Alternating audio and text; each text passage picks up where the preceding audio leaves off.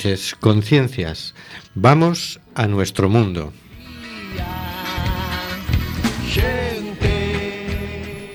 Estamos en CUAC FM, en el programa Simplemente Gente, programa sobre la diversidad cultural en Coruña y sobre los derechos de las personas migrantes. Hoy miércoles 28 de febrero, Día de Andalucía y en Uruguay, Día del Grito de Asensio.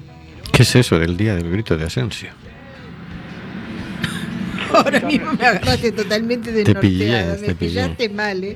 No me acordaba que era Serán paisanos de allí o algo así. ¿Qué, qué dice Oscar? Que le, le pisaron el pie. No, claro. No, fue, fue el primero que, que inició la revuelta contra las tropas realistas españolas. Ya, El que inició la revolución. Ah, bueno. de la sabía- independencia. Claro, evidentemente era un hecho de estos, pero bueno, yo no me acuerdo. Recuerda, nos puedes enviar tus opiniones y comentarios en directo por WhatsApp al 644-737-303 o por Facebook a Simplemente Gente en Quack FM. Nos encanta saber que estás ahí.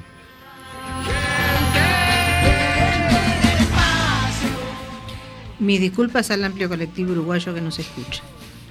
Seguimos denunciando los vuelos de deportación de inmigrantes que realiza Europa por medio de la compañía Air Nostrum y Viajes Barceló. No vueles nunca con Air Nostrum. Por cierto, tenemos alerta de vuelo de deportación. El 7 de marzo saldrá un vuelo de deportación a Colombia. Si tienes algún amigo o amiga de esa nacionalidad, alertarle sobre posibles redadas racistas dirigidas al colectivo con el único fin de cubrir las plazas disponibles.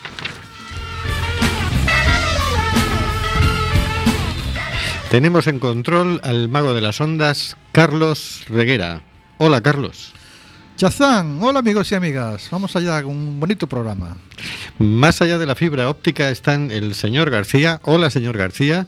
Eh, Buenas y lluviosas noches.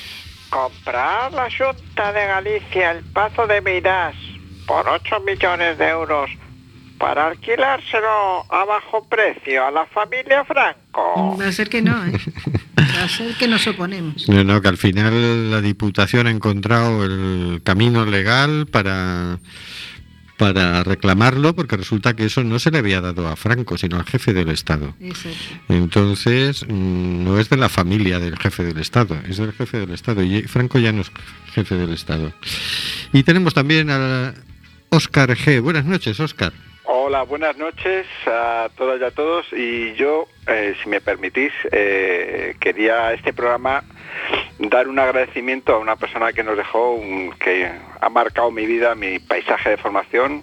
La semana pasada murió Forges y nada, simplemente agradecerle en este, a través de este programa a este gran maestro del humor su, sus viñetas y su y toda su maestría. Pues sí, simplemente eso. Todas las sonrisas y todas las reflexiones que nos ha dejado. Y no te olvides de Haití, que decía él. Exactamente. Y en el estudio José Couso tenemos a Hortensia Rossi. Hola, Hortensia. Hola, buenas noches a todos. y a un servidor, Rubén Sánchez, que hará lo posible para que fluya este amordazado programa número 187. Amordazado, porque aunque no lo quiera el Congreso de los Diputados, seguimos amenazados por la ley Mordaza. Y tan amenazados. Aunque ya han archivado la multa, nos han prohibido expresamente emitir en la FM, cosa que por supuesto vamos a recurrir, ya que conculca nuestro derecho fundamental a comunicar.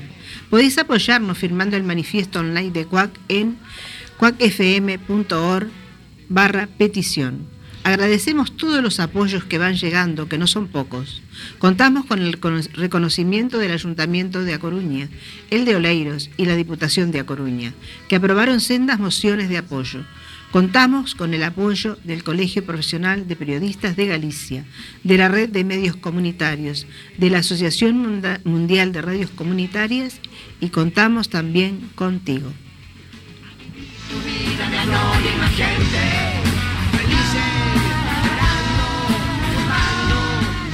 Estamos en el programa Simplemente Gente en Cuac FM, despidiéndonos de momento, de momento, del 103.4. Puedes oírnos en www.cuacfm.org, también con la aplicación de Quack desde tu móvil o tablet y nos puedes enviar mensajes tanto a WhatsApp como a Facebook, a Simplemente Gente en Quack FM. Envíanos tu mensaje, nos encanta saber que estás ahí. Ya tenemos un primer mensaje. Hola a todos y toda. Buenas, blancas y frías noches. Empezamos. Este es de Nuri. Empezamos con frío, Nuria. Oh, absolución Adam Molotov. Cositas de la actualidad por el señor García.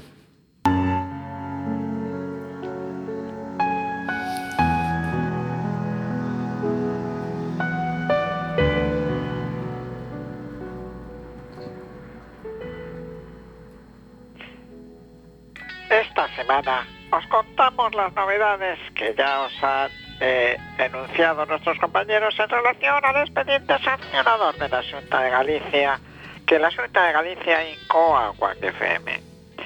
El pasado lunes, ante la resolución de este organismo, Juan emitió el siguiente comunicado.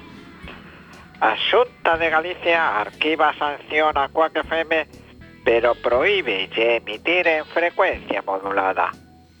La Junta de Galicia vende resolver un procedimiento sancionador eh, archivo arquivo das eh, actuacións encoado a Cuac FM o pasado mes de, de setembro aceptando as alegacións presentadas polo colectivo de universitarios activos que solicitaban o arquivo do expediente. A emisora comunitaria da Coruña non terá que afrontar a sanción de entre 101.000 e 200.000 euros por emitir os últimos 21 anos da frecuencia modulada coruñesa. A de Galicia recoñece explícitamente que Cuac FM leva máis de 20 anos emitindo na frecuencia modulada de boa fe, sen ánimo de ocultación e sen recibir advertencia alguna por parte da Administración que non existen terceiros persudicados e que carece de ánimo de lucro, valorando positivamente o cese das emisións da FM no momento de recibir a notificación da sanción. Sin embargo, a de Galicia advirte unilateralmente que esta resolución racha calquera expectativa de Cuac FM para volver a emitir na FM e ameaza con novos expedientes sancionadores en caso de volver a emitir por ondas. Más, más, adela más adelante continúa diciendo el comunicado. Despois de celebrada unha asamblea será extraordinaria para poñer en coñecemento das persoas e colectivos integrantes de CUAC FM o contido desta resolución. CUAC desexa facer públicas as seguintes cuestións. Un, coa lamenta a interpretación restrictiva da Lei 7 barra 2010 Xeral de Comunicación Audiovisual e recorrerá esta, resol esta resolución en tempo e forma ao estimar la injusta e contraria lei, xa que impón unha situación de facto que impide o exercicio dos dereitos fundamentais. Dous, mentre non se perdón, se sustancie este recurso e a Xunta de Galicia resolva o noso recurso de alzada, Quack FM continuará emitindo exclusivamente por internet a través da súa página web, servicios de streaming e podcasting e aplicacións para dispositivos móviles. 3. Coac FM desexa agradecer ás persoas, colectivos e institución que amosaron públicamente o seu apoio e asinaron o manifesto polo dereito a comunicar. Moitas grazas polo vosso apoio, compromiso, confianza e o afecto con que os premiades cada día. Temos a seguridade de que o arquivo desta sanción non se tería producido se vos non estiveses aí. Grazas. 4. Coac FM empregará todos os medios dos que dispoña para garantir o cumprimento real e efectivo dos dereitos do público a recibir información e opinión a través dos medios de medios comunitarios, xa que as administracións públicas semellan ineficaces para elo.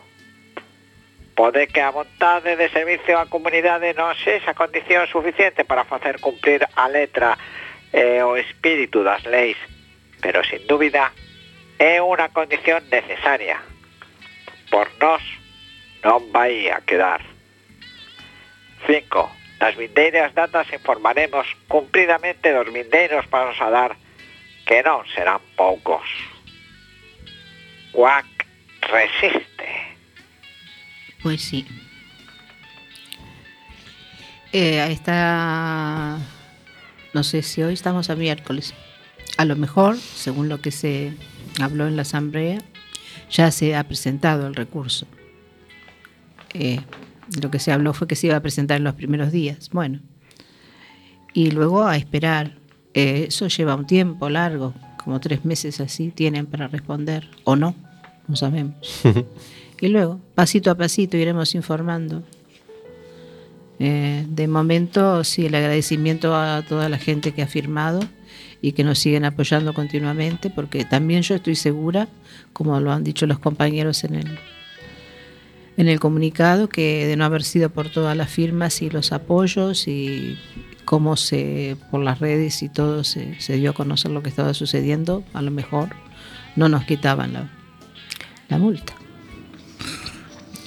De hecho, ahora son, son buenas, o sea, son, buenas, son momentos curiosos porque hay mu- muchos casos de, que salen en, lo- en los medios de comunicación que tienen que ver con la censura, ¿no?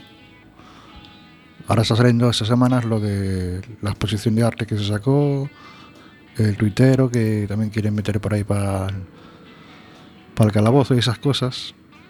Que querían, no, que le han dado, le han condenado a tres años. Que ¿no? condenado. Ese es el que la ha llevado peor, porque en cuanto a la exposición de arte, el autor de la exposición y en cuanto al autor de Fariña, lo que han logrado eh, con las prohibiciones y el haber retirado es que se los conozca más. Yo creo que hoy igual hay gente que a nivel mundial no se la conoce y hoy sí se la conoce. Estoy segurísima que ya se la conoce en muchísimos países donde de otra forma igual llevaba mucho más tiempo en, en ser conocidos. O sea que en ese sentido le han hecho un favor, pero el chico, el que está de- de preso, este es el gran problema. Habrá que dar una lucha por esa libertad. ¿no? Yo Eh, por eso, perdona, yo por eso invito a todos los oyentes a que hablen de, de lo que pasa con nuestro caso en CUAC en todos los, los- los lugares posibles para que se pueda generar un, también un- una comunicación, ¿no? De que, del hecho de que esta emisora esté en esta situación que estamos. Claro. Sí, porque no es por nada, pero tenemos derecho. Claro. Que la Junta eh, sea incapaz de, habilitar este derecho es una muestra de incapacidad y de autoritarismo por su parte. Es decir, nosotros tenemos derecho a comunicar. Eh, hace 20 años que pusimos los medios y que lo vamos desarrollando. Estamos dando un servicio. Y, y la Junta, que tenía que haber hecho un reglamento, o bien el Parlamento Español o bien la Junta de Galicia, y empezar a emitir licencias, no emite licencias y estamos así desde el año 2011 que, que salió la ley. Estamos ya en el año 2018, es decir, que ellos no hacen su trabajo y eh, encima nos quitan a los demás, decir, ni se os ocurra volver a emitir por FM mientras esto no esté. Aparte han reconocido. que Sí, lo han sí. reconocido. Sí, sí. Pero, Sí, pero, eh, bueno. reconocen eso, que, vale, que somos buenos chicos, ¿no? Sí, sí, buenísimo. Y es como si dijeran, porque habéis dejado de emitir, que si no metíamos un... y dice, oiga, no, haga usted su trabajo y deje de fastidiar a las personas, que usted está para servir a las personas y no para quitarnos nuestros derechos por su incapacidad. Exactamente. El, el problema de esta ley, que es, es un problema, es que si bien es cierto, creo que es la primera ley, si no recuerdo mal, que menciona a los medios comunitarios, o sea, medios privados sin ánimo de lucro, con un afán de eso, de, servicio social, de aglutinar a la gente, que lo hace la ley, pero el reparto de licencias eh, es de, la- de las eh, competencias autonómicas, de las autonomías, en este, este caso de la Junta. Y si no recuerdo mal, en las últimas, en el último reparto de frecuencias, pues eh, las condiciones no favorecían a estos medios comunitarios en Galicia. No sé si hay cinco o seis radios comunitarias y lo que se viene haciendo desde los organismos es, no es facilitar. No es facilitar que estos medios estén estén en- de forma legal, emitan de forma legal. Ahora mismo, hasta ahora hemos estado de forma legal porque no nos quedaba más remedio, eso hay que recalcarlo, no porque no quisiéramos, que hay alguna que otra radio eh, comunitaria o radio pirata, como quieran llamarla, bueno, pirata no, radio, de- de- radio libre, que no quiere eh, licencia, pero cuál sí que ha querido licencia desde que eh, se montó, Claro. o sea que no han querido darnos licencia. Y son No han 20 querido darnos años, licencia por- porque interesa más dar licencia a medios Claro. privados y medios amigos y medios que no están organizados por la gente. Sí, es que tiempo han tenido, ¿eh? Mucho. Pero, bueno.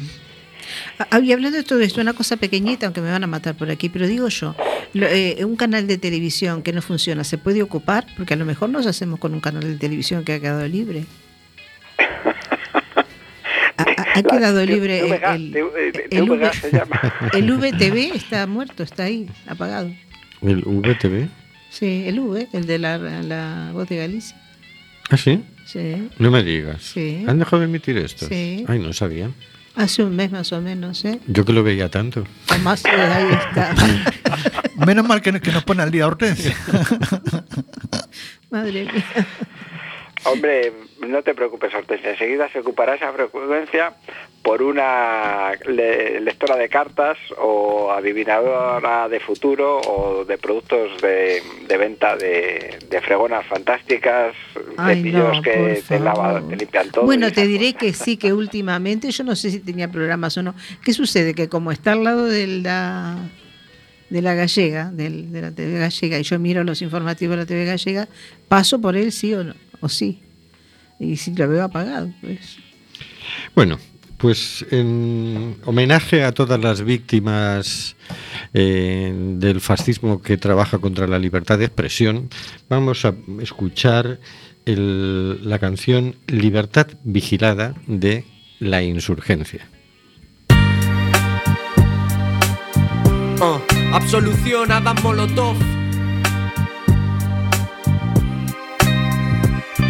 Quieren muertos nuestros cerebros o muertos nuestros cuerpos, borrazos de porra del madero cerdo, con la complicidad del cuerpo y del ayuntamiento, que golpean si no nos callamos ni estamos quietos. Y si muere un bozo de escuadra de esos, exigirán que lo lamentes o guardes silencio. Hola, soy el juez y te sentencio por no apenarte de la muerte de quien te detiene por tu pensamiento, de quien ejecuta el desahucio si se lo ordenan, porque son parte del brazo armado del sistema. Recibiremos golpes y denuncias mientras exista este régimen que democracia anuncia, pero que viene de las entrañas de los que vencieron en el 39. No te confundas, maderos te meten una tunda, pero no pasa nada, luego lo negarán de forma rotunda. Y mejor no cuento lo que se merecen. En comisaría escuchan estos temas con el buñuelo y la leche, porque nos rapeamos de sandeces, porque decimos alto y claro lo que son los jueces.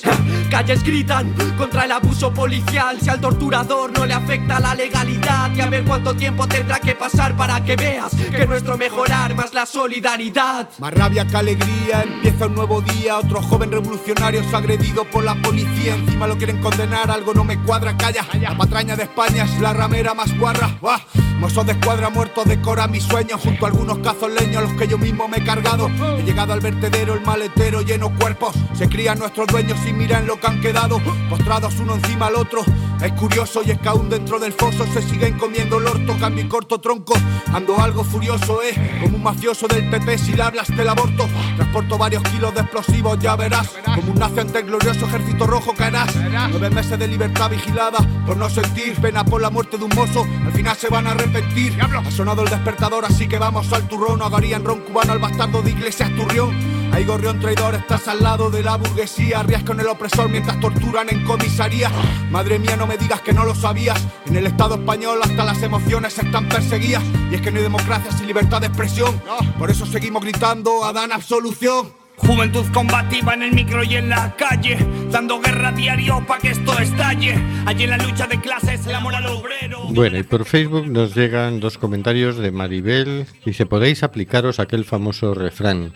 Ladran, luego cabalgamos. Y luego nos dice, ¿a qui- ¿a quién le puede molestar que se haga un programa de radio para denunciar la situación inhumana que reciben los ciudadanos de este país procedentes de procesos migratorios a los que se les niegan los mínimos derechos humanos por parte de de las políticas de un gobierno del Partido Popular que no compartimos una buena parte de la sociedad? No se me ocurre nadie. Maribel, Maribel se tiene que venir acá a hacer el programa. Bueno, tenemos a través del hilo telefónico a Alessandro Frina. Buenas noches, Alessandro. Hola, buenas noches.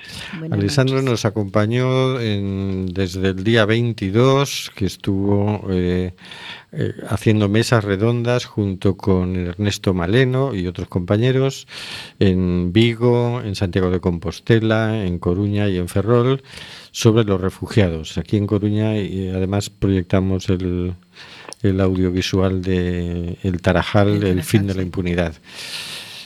Eh, Alessandro Folinas de la eh, Red Solidaria de Acogida, de las redes solidarias de acogida de Madrid. ¿Qué es y cómo surge la, Red Solidaria de Acogida en Madrid, Alessandro? Eh, sí, bueno, la, Red Solidaria de Acogida de Madrid es un colectivo de vecinas y vecinos de, de Madrid y, y surgió el día 3 de septiembre del 2015 después de tantas imágenes que veíamos en los medios de comunicación, en el telediario, de, esta, de las pateras, ¿no? de refugiados que llegaban a Grecia. Y la gota fue la imagen ¿no? de Aylan Kurd y el niño sirio que vimos todos eh, sin vida en las playas turcas y eso conmocionó a mucha gente y, y nos echamos a la, a la calle. Hubo una convocatoria abierta en la sede, la sede del Diagonal, ese día 3 de septiembre, y se presentaron unas 250 personas y como no cabíamos en la en, en ese espacio tuvimos que movernos a, una, a la plaza de entonces se llamaba Agustín Lara en Lavapiés, en el barrio Lavapiés y allí empezamos a organizarnos a, y a ver qué podíamos hacer eh, de denuncia ¿no? para que terminase esta, esta matanza en el Mediterráneo. ¿Qué, qué actividades desarrolláis? ¿Cómo? Perdón. ¿Qué actividades desarrolláis? En esas actividades son de dos tipos, son de dos líneas. Una parte es de acogida y asilo, que es más asistencialista, para así decirlo, es más asistencial de acompañamientos a personas eh, que han solicitado asilo, migrantes sin papeles que están o solicitando asilo, se han encontrado fuera del sistema de asilo, porque en el sistema de asilo hay, muchos vacíos, hay muchas zonas grises que debería cubrir la, institución, como el Ministerio del Interior, el Ministerio de Empleo y Seguridad Social o los ayuntamientos y las comunidades eh, autonómicas. Entonces nosotros acompañamos a esas personas a centros de salud o en sitios de administración para solucionar un poco, para acompañarles y ayudarles en sus en sus trámites. Y por otra parte tenemos otra línea que es más de comunicación eh, política, de denuncia política, eh, en el que denunciamos ¿no? esos vacíos y denunciamos las vulneraciones de los derechos de esas personas que son que viven ya entre nosotras y son vecinas eh, y vecinos y, eso denunciamos públicamente la- esas falacias, esas vulneraciones. O sea que acompañamiento y denuncia, es como si dijéramos adiós rogando y con el mazo dando, ¿no? Ya. Eso es. Está muy interesante. Y en, y en, en ese trabajo de acompañamiento, um, esto os, os pone en contacto, entiendo, no, no sé cómo es vuestra relación con, con las instituciones, bien sea con la Diputación, con el Ayuntamiento, con la comunidad autónoma. ¿Con quién cola- eh, encontráis más cooperación en Madrid? Eh, bueno, con la comunidad autónoma no hay ningún tipo de cooperación, no, no quieren escuchar, no, no quieren eh, interlocución. Mientras con el Ayuntamiento de Madrid hemos tenido más interlocución y eh, hemos tenido como enfrentamientos un poco por, por algunos temas, como al principio, ¿no? que cuando estábamos en la estación de autobuses de Méndez Álvaro, que venían unas, a la que atendimos unas 3.000 personas en unos tres meses. Al principio eh, el ayuntamiento no, no veía que no estaba esperando todavía a los, los refugiados, hasta que nos les invitamos a, a la estación y cuando se enteraron eh, hubo una se, se movió el ayuntamiento. O sea, el ayuntamiento es un poco más receptivo con nosotros, aunque la, su interlocución mayor es más con las ONGs que, que trabajan más el tema de, de asilo y refugio. Hemos tenido eh, relaciones buenas y un poco menos buenas. Pero vamos, en general, eh, de todas las instituciones, la única que ha hecho algo eh, que ha escuchado ha sido más el, ay- el El ayuntamiento, Ayuntamiento, sí. aunque esperamos más de él. Sí, ¿no? Parece que siempre es difícil las relaciones entre movimientos sociales e instituciones, ¿no? Y a Sí. veces hay que ponerse un poquito duro, ¿no? Porque, Sí, sí, sí. Porque aunque mm, aquí también el ayuntamiento tiene buena disposición, pero uno empieza a detectar rápidamente como huecos que dejan, ¿no? Como falta de, de iniciativa, ¿no? Claro, en, esa falta yo te quiero preguntar, eh, ¿cómo solucionan ustedes el tema del idioma? Del idioma, Claro. Hay, hay Eh, este, bueno, no- intérpretes, el ayuntamiento ha puesto alguna oficina o algo donde se pueda encontrar gente eh, que... no. No. No hay, no hay, desde el ayuntamiento no, pero eso es competencia, por ejemplo, de las ONGs que en, en las fases de acogida eh, tienen que ofrecer cursos de idioma a las personas Ajá. que están en los centros, ¿no? Pero claro, son muy básicos porque no se puede pensar que una persona aprenda un idioma nuevo en situaciones también de vulnerabilidad en seis meses o en nueve meses. Entonces se necesita mucho más apoyo, mucho más aportación también después de las fases de, de acogida y de integración que ofrecen las ONGs, que responsables de ONGs, el ayuntamiento debería poner en marcha cursos gratuitos, por ejemplo, Claro. o más esfuerzo, porque si pones una pancarta enorme donde pone Refugee Welcome Mm, desde los movimientos sociales, eh, queremos que se cumpla de verdad, que no Claro. sea solo una, un símbolo. Es que me, me parece que el que puedan eh, lo, más rápido- lo más rápidamente posible eh, manejar el idioma los va a hacer un poco más libres en cuanto a poder movilizarse, ¿no? Sí, no es solo el idioma, también es el trabajo, también Claro. son muchas cosas, muchos factores. Sí. Bueno, Alessandro, mm, tú nos puedes dar una visión mm, global un poco de Galicia. Fíjate lo que te preguntamos. Desde Galicia te preguntamos que nos des tu visión sobre Galicia, porque claro, nosotros estamos muy en nuestra localidad y no sabemos cómo van las cosas por otros lados. Bueno, nos, nos coordinamos mínimamente, ¿no? Pero tú que has recorrido Vigo, Santiago, Ferrol, Coruña, ¿qué, qué impresión te has llevado de, de tu recorrido? Bueno, una, una impresión bastante positiva porque he visto que hay una red bastante importante y fuerte eh, en Galicia, no obstante, no, Galicia no sea una de, lo- de las zonas más de tránsito, ¿no? donde más Sí. personas refugiadas y migrantes hay. Pero es verdad que eh, en, en Vigo, por ejemplo, en Santiago, en La Coruña, en Ferrol, donde hemos, hemos pasado, hemos visto que las personas que están involucradas eh, tienen muchas ganas, tienen mucho, mucha fuerza y, y valor y discurso también para, para hacer algo, ¿no? para poner en marcha proyectos. Y, claro, allí también eh, lo que, lo lo- la recomendación que daría yo más a la red de apoyo, la red gallega de apoyo a personas refugiadas es incidir más, con hacer más incidencia política con, desde lo local, desde lo- los pequeños ayuntamientos, lo más que se pueda. Pero la sensación que he tenido, aparte de la acogida estupenda y de verdad me tengo ya ganas de volver otra vez por, por esas tierras. Sí, sí. Eh, ha sido estupenda. O sea, la, una evaluación muy positiva. No, no, no, no sabía muy bien cómo funcionaba la, la, la red en Galicia y ha sido un placer estar allí y, y tomar ese contacto súper importante. De hecho, a ver si podemos seguir en, en red, ¿no? En todo el estado también, con, Claro. entre todas las comunidades. Sí, sí, porque es importante que entre todos podamos presionar al gobierno y si nos ponemos en red también a nivel de Europa, pues podamos presionar a, a Europa, ¿no? A la Unión Europea. Eso sería- al final son los que mandan las políticas migratorias, claro. Sí, sí, sí. Luego las responsabilidades se las echa el el ayuntamiento, dice que la responsabilidad de la comunidad, la comunidad que es del ministerio, el ministerio que es de Europa, entonces nadie se toma su responsabilidad. Entonces, si somos, si hacemos una red, si constituimos una red más fuerte, más, más potente, podemos incidir más a nivel político, eso sí. ¿En qué proyecto estáis ahora en Madrid? Eh, ahora en Madrid estamos en lo mismo más o menos, eh, intentando incidir cada vez más con, con las instituciones y también nos hemos encontrado ahora, por ejemplo, con problemas de personas eh, que una vez que salían del CIE, por ejemplo, que llegaban en patera en las costas, luego las llevaban al CIE de Aluche, las dejaban en la calle eh, en pleno invierno sin ningún tipo de, de recurso, de información. Entonces hemos acompañado a través también de la organización y del apoyo de, otras, de otros colectivos, organizaciones, buscar casas particulares o una parroquia que abría, su, que había abierto sus puertas para acogerles. Y allí también hemos incidido un poco con el ayuntamiento que parece que ahora va, va a buscar una solución y estaremos allí siempre pendientes de ver qué tipo de solución y cómo lo va, cómo lo va a hacer. Esos son más o menos los que no son más proyectos, son más de, del día a día, de la- Claro.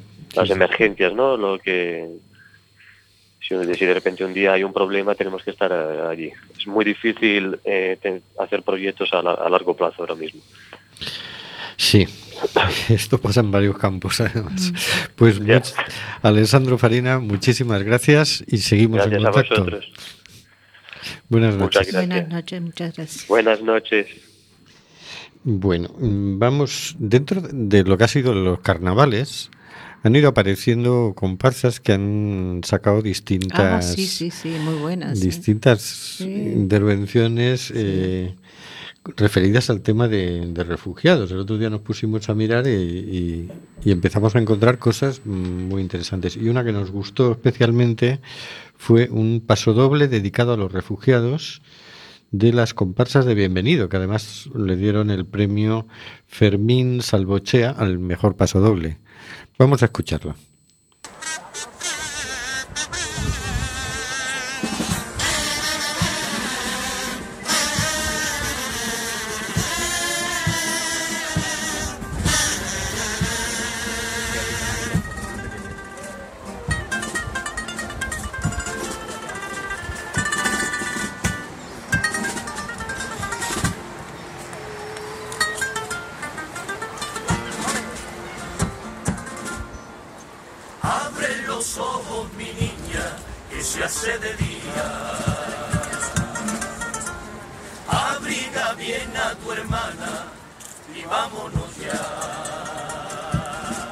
Dame la mano, aprieta el paso al caminar. Dejemos todo sin volver la vista atrás. Olvídate de lo que fue, no pienses más en el ayer, que hay una guerra pisando detrás.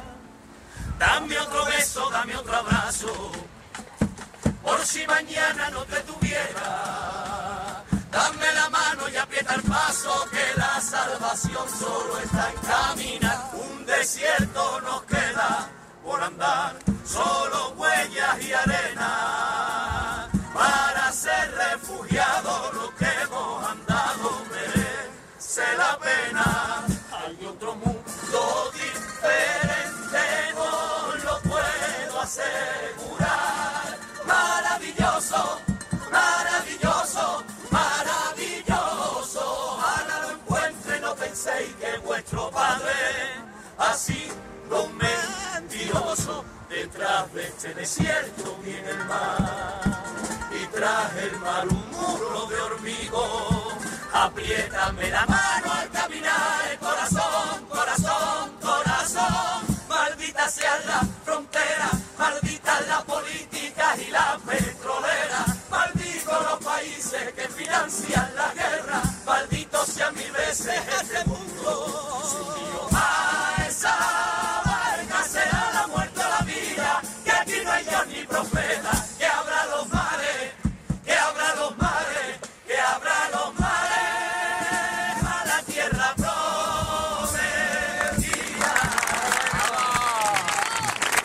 Muy lindo, ¿eh? muy bueno. Muy bueno, sí. Bueno, pues vamos a, a ver, eh, ya que no se les deja cruzar el mar, ¿en qué situación se encuentran?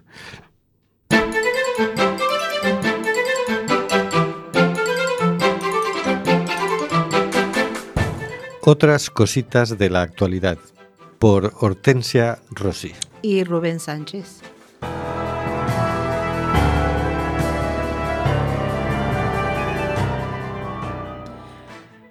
Volver a Siria o malvivir en la pobreza extrema.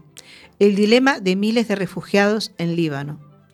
Extractado del diario.es, escrito por Isabel Pérez el 20 de febrero. El 10 de enero, Riyad Sibou se despertó, como siempre, rodeado de miseria. Hacía unas semanas que había recibido la noticia de que ya no iba a recibir las ayudas de la Agencia de la ONU para los Refugiados, ACNUR. Ni él, ni sus cuatro hijos y su mujer Nadia. Hacía cuatro años que escaparon de Alepo en dirección al vecino Líbano. Cuatro años difíciles alejados de su hogar, su gente, sin saber cuándo podrán volver. Pero la estocada que pudo con él fue el recorte de ayuda humanitaria. Ese día, Riyad marchó hacia una oficina de Naciones Unidas en la ciudad libanesa de Trípoli. Paró frente a ella unos minutos. Se roció de gasolina y se prendió fuego. Fue su forma de llamar al mundo a gritos, advirtiendo de su situación, que no es la única. Más de la mitad de los refugiados sirios vive en la extrema pobreza en Líbano. Alrededor de un millón se encuentra dentro de sus fronteras, un número mucho mayor que el de cualquier país de la Unión Europea, que el pasado septiembre incumplió su compromiso de acoger a algo más de 180.000 personas. Un mes después, Riyad yace en una cama en el departamento de quemados del hospital Asalam en Trípoli. El doctor Gabriel Asaba cuenta que ha conseguido superar el peligro y se encuentra estable. Hoy mismo le practicaremos cuatro operaciones. Él está consciente, pero tiene algunas partes del cuerpo carbonizadas. Nuestra labor se centra en cultivar piel para implantársela luego. Tiene el 35% de su cuerpo quemado, explica a eldiario.es. Todavía queda mucho que hacer, señala sobre todo con sus manos. Por suerte su estómago está bien, así como los órganos internos. Necesitará un mes para salir de esta sala. Después lo pasaremos a fisioterapia y al psicólogo, comenta Asaba. En ACNUR se quedaron de piedra al oír la noticia. Esto demuestra el nivel de desesperación que hay, dice Scott Craig, su portavoz en Beirut. Añade que la crisis de fondos que atraviesan está afectando a su capacidad para cubrir las necesidades de los refugiados sirios en Líbano. Las condiciones de pobreza de la gente refugiada es una de las razones que les empujan a pensar en el retorno a Siria, explican. Según el Comité Internacional de la Cruz Roja, el 80% de estas personas quiere volver a sus casas o lo que quede de ellas. Se han producido algunos retornos espontáneos, explica Craig. Son refugiados que vuelven a Siria por su cuenta y riesgo. En diciembre contabilizamos unos pocos miles durante 2017. Son pocos y pensamos que no es el momento idóneo porque la guerra y la violencia continúan en Siria. Cruz Roja apunta que 60.000 refugiados han salido de Líbano hacia Siria. Un 1% de estas personas estaban registradas en el censo de ACNUR. En Líbano, la noticia provocó una cierta distensión entre su población local y los refugiados. La cuestión es, además de humanitaria y social, política, sobre todo ahora que se acercan las elecciones parlamentarias. No, no existen condiciones para el retorno seguro, insiste Craig. Pero aquí, en Líbano, los refugiados se están empobreciendo. Tres cuartos viven bajo el umbral de la pobreza con menos de cuatro dólares al día. La mitad vive con menos de tres dólares. Prosigue. Ante la elección de volver a Siria o ser más pobre, Sibú eligió la muerte, pero no murió. Su caso llegó a oídos de todo el mundo y ha recibido ayuda económica del extranjero. Pero el invierno es la época del año más dura para la población refugiada y las noticias de muerte siguen llegando, como las 18 personas fallecidas por congelación al intentar escapar de Siria por las montañas libanesas en enero. Y muertos de frío. Y yo ya me quedo sin palabras y sin argumentos y no, porque no, porque los que tienen que hacer algo no hacen nada. No lo hacen, además tenemos un presidente de gobierno que va presumiendo por Europa de lo bien que lo hacemos aquí, de que fíjate, nosotros llegamos a unos acuerdos con Marruecos y con Claro, Senegal y con claro, Mali y tal, claro. les pagamos dinero y ellos frenan la gente allí, es decir, Seguro. no les dejan salir del infierno y se queman allí. Y encima le parece que es un tema para Eso. presumir, ¿no? Luego se ahogan miles cada año y él está orgulloso de, de su política migratoria, de lo bien que lo hace y de los resultados que obtiene. Bueno, mm, vivimos un- ese señor hemos una elegido. época de atrocidades realmente, ¿no? Porque, bueno, no tengo palabras, Rubén. Yo elegí este artículo y Seguro que Oscar tiene algún comentario agudo que hacer a esta situación. Oscar, ayúdame. Bueno, no está por ahí. Ah, se ha ido. Se me ha ido. Debe estar con el, con el colacao, calentito, entre las manos. Bueno, seguramente. Bueno. no, es que estas cosas, aunque, aunque son fuertes, eh, que tenemos que seguir trillando y denunciando, porque es la única cosa que Hola. podemos hacer de momento. Hola. ¿No se me oye? Ahora, Ahora ahora, sí. sí. Oye, no se te oía Ah, nada. amigo, yo, yo aquí hablando y vosotros Ah, estabas ahí. yo que os habéis acordado de nuestro querido M. Rajoy. Ay, no, que ese, no es, ese es otro. nuestro presidente Mariano Rajoy, pero también de nuestra querida ministra de Defensa, que eh, los cuerpos que están en el fronte protegen los derechos humanos también. No solo los acuerdos con Senegal o con los países del Sahel, con Níger, con Mauritania, sino con esos esas patrullas que vigilan que se respeten los derechos humanos en el Mediterráneo y en las fronteras y todo eso es, eh, efectivamente son los, los que tenemos, los que hemos votado, mal que nos pese. Ay, Nos dice Nuri, casi da vergüenza alegrarse de, de que nieve. Ya, pero es nuestra vida y tenemos que llevarla siempre con alegría, Nuria. Va, Ahora díselo, pero con más alegría. Sí, es un tema escabroso, es un tema escabroso, pero es que hay que seguir denunciándolo y no tenemos más remedio que ponerlo delante de la mesa. Y máxime, con el frío que está haciendo, decir, es que sigue muriendo de frío. Claro, porque no estamos hablando de gente que murió el año pasado, que murió, y Sí. varias personas. Eh, estas han muerto ahora. Claro, como Hace ahora estamos días sintiendo frío, es como que te empatizas más, ¿no? Te solidarizas más. Dices, Bueno. "Ah, ya me hago una idea de lo que les está pasando a esta, gente. Pero claro, nosotros no dejamos de tener una estufita aquí al lado, estamos bien abrigados, dormimos bajo techo, pero hay gente a la que nuestro querido gobierno le está impidiendo todas esas cosas, ¿no? También nos lo impide a muchos de los ciudadanos del Estado, ¿no? A los que, que tienen que andar apagando la estufa para porque no, no van a poder pagar el, el precio de la electricidad o del gas.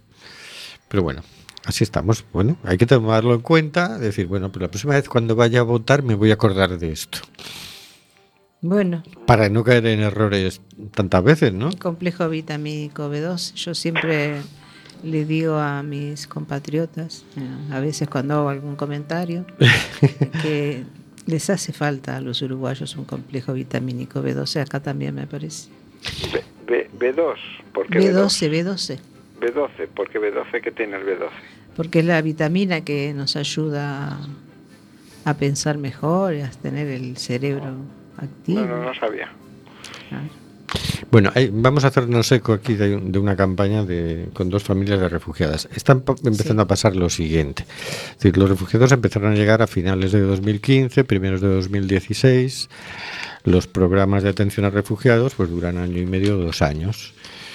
Eh, cuando terminan esos programas, no hay una garantía de que estas personas eh, hayan encontrado un trabajo y se puedan valer por sí mismas. En muchos casos, además, padecen eh, o bien mutilaciones por la guerra o bien serias dificultades por la edad, etcétera. Si ya las padecemos muchos estando aquí para encontrar un trabajo, pues alguien que viene de afuera, por mucho que durante dos años se le, se le arrope, no- eso no garantiza que, lo, que salga de ahí y encuentre. Es el caso de dos familias procedentes de Siria, una en la localidad de Sarria, en la provincia de Lugo, y otra en la localidad de, de Lugo.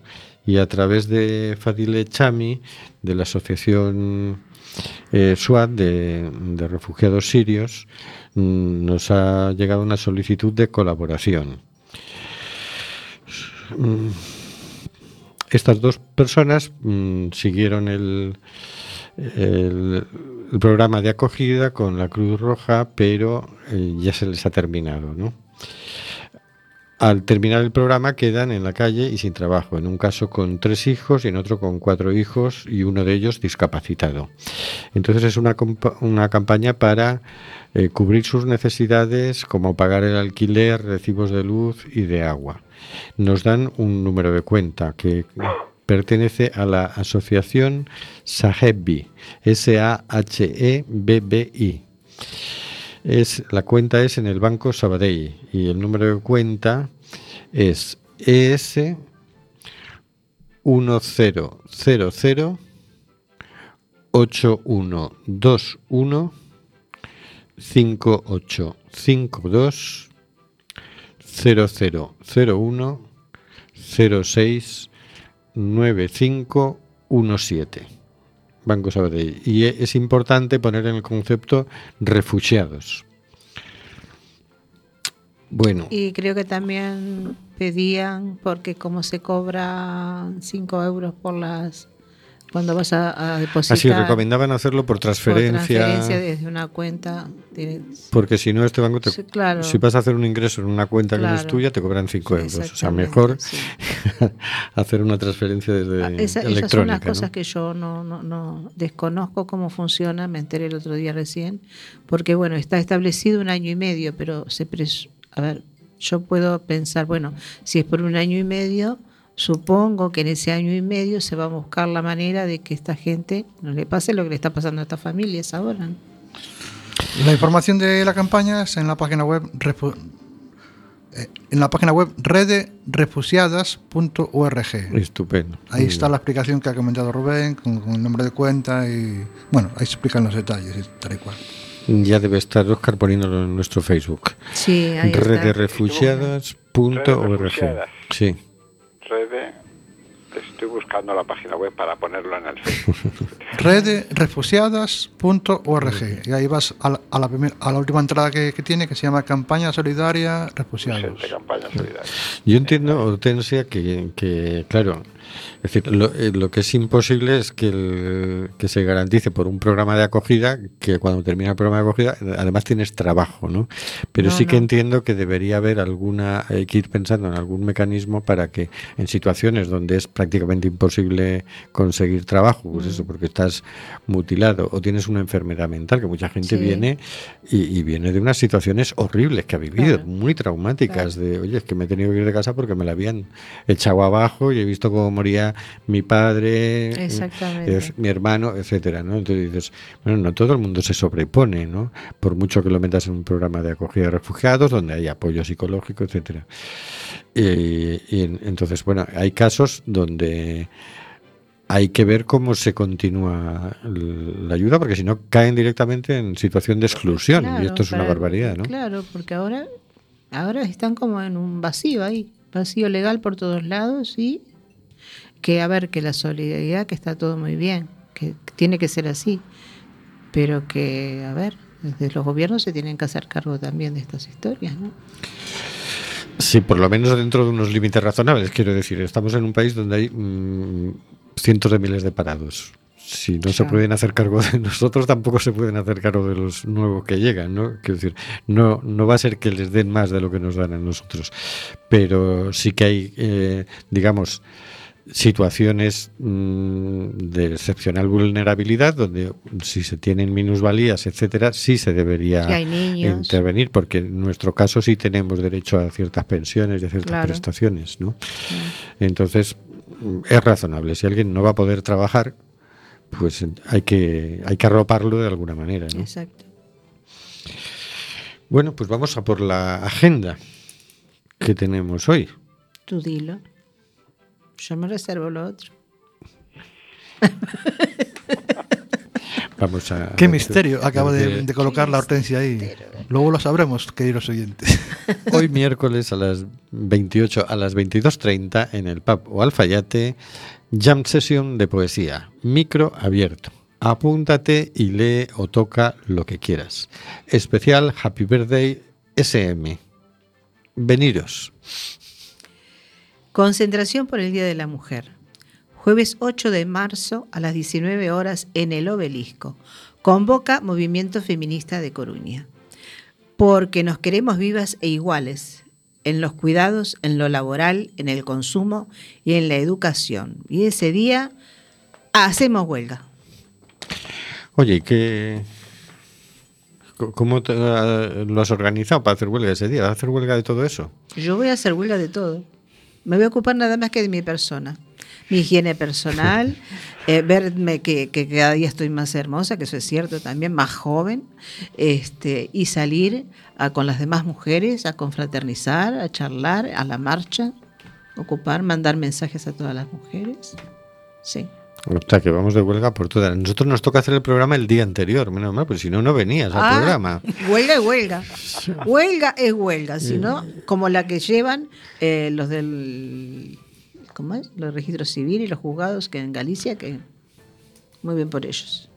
Bueno, o sea, pero como es un día antes vendrás. Entonces además vamos a invitar a mujeres, vamos a montar aquí una tertulia de Ah, mujeres. bueno, pero eso es el día 7. Aquí ya vamos a Claro. tener la tertulia correspondiente con mujeres que están todo el tiempo trabajando con el tema de los inmigrantes y los refugiados y todo esto. Y más. Y porque más. sí, lo que estuvimos viendo es que vamos a hablar de la situación de la mujer en general. Exactamente. Que además se menciona y se entra en ese tema. Muy bien. Una tertulia, como dice en mi país, a calzón quitado. Por ahí dice Nuri, y solo de nosotras. Eso, ahí va, muy O bien. sea que para la semana que viene, calla- no, la semana que viene, sí, sí, la semana que viene, calladitos. No, porque. Tú tienes que traer a la señora García.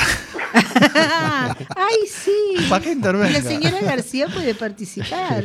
Qué bueno. Vete practicando la voz o algo así. Yo estoy en negociaciones con Hortensia, pero si, si se anima, yo me paso a control con Carlos y, ahí. Me quieren dejar solita. Si yo como animarme me animo, porque voy a tener tres o cuatro más aquí. O sea que malo será. Malo será. Yo, a ver, no sé. Puedo sentar a la señora Fernández ahí, donde estás tú. Claro, o sentarte tú aquí. Y así controlas a, a Carlos y estaré yo allí también, a- saludando desde el control. La verdad es que, que, que es que tenemos- no sé, me da la sensación que como que tienen miedo, porque no, no, no se trata de eso, sino de que, de que al contrario, de que todos juntos, todos juntos podemos. Miedo, miedo no, pánico. Tiene una cara de miedo. Es una cosa irracional que me viene, no sé Ay, por qué. madre ¿no? mía. Además, este mes ten- es un mes interesante porque están los jubilados por una, por una parte. Ahora viene el tema de la- de las mujeres, ¿no? O sea, algo, algo está latiendo ahí en, en la ciudadanía, ¿no? Es, es importante. Sí, está bastante revuelta la Coruña. Los jubilados, la verdad que es una maravilla el ejemplo que están dando. Sí, sí, todo una referencia. Sí, sí. Y las mujeres también, en cada vez que hay un programa por ahí, oye, pues yo quería hablar del tema de la mujer, de la mani, qué vamos a hacer y tal. Ajá. Es interesante esa, esa posición, sí, ¿no? sí. nosotros apoyamos claramente todo esto. ¿no? Pues Sí, muy claro, a mí es que sabes qué pasa, que me entra la duda porque a mí hay temas que me gustaría poner sobre la mesa, pero claro, a lo mejor los temas que a mí me gustaría poner sobre la mesa no son los más indicados dentro del tema de, De la de mujer. la mujer. Pero bueno, siempre me de, ahí en control hay un micro y si no puedo soportar la, sensación, pues lo agarro y digo, oye, ¿y qué pensáis de esto? Y claro, ¿No? el intercambio, el Y- diálogo sincero, abierto, ¿no? sin rebusques. Sin rebusques. Muy bien, pues nos despedimos ya. Ya sabéis, el miércoles que viene hacemos la previa de, de la huelga de, de las mujeres. Buenas noches, Carlos. Buenas noches, amigos, amigas. Hasta la semana que viene. Buenas noches, señor García. Buenas y preparatorias noches para la semana que viene. Buenas noches, Óscar. Buenas noches. La semana que viene va a estar, mm, no, la sema- no el miércoles, por nuestro programa, pero el- yo espero que el jueves sea un bonito jueves. El jueves que viene, de la semana que viene, el día 8. Que, se- que calentemos nosotros, pero que lo importante va a estar el jueves. Claro. Buenas noches, Hortensia. Buenas noches a todos y el miércoles nos vemos y el jueves nos vamos todas de marcha. Bonanit, Maribel. Bonanit, Nuria. Buenas noches, queridas y queridos oyentes. Está muriendo gente en el Mediterráneo. Nosotros hacemos este programa. ¿Qué vas a hacer tú?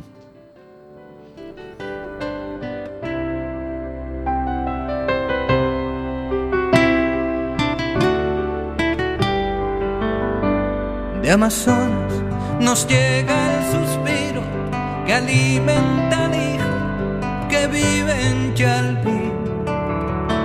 Y en Namibia se escucha el ronquido, inquieto y dormido, del nevado del Ruiz. Mientras que hoy la pampa abraza Berlín. Coliseo despierta New York.